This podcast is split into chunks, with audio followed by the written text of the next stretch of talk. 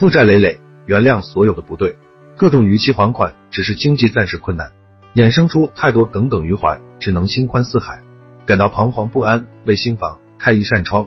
金融机构纠缠，对事不对人，亲友远离，人之常情，家人失望，甚至妻离子散。事已至此，问问自己，有没有责任，有没有过错，傻不傻，冤不冤，各有各的身不由己。有的人是判断出问题，有的是自控能力不强。有的是太傻太天真，有的是轻信陌生人，有的是太高估自己，各有各的问题，各有各的不尽人意，造成现在的局面。自己确实犯了错，也许委屈，但是不算冤枉，要为过错承担后果。怨天尤人只会带来伤害，亲者痛，仇者快。原谅别人就是放过自己，本来就是小人物，甚至是卑微的存在。人孰无过？承认犯了错，原谅世态炎凉，原谅人情冷暖。更应该原谅的是愧疚悔恨的你，把心放宽，才有勇气走出债务泥潭。过去已经过去，日子还要过下去，感到足够惨，也就那样。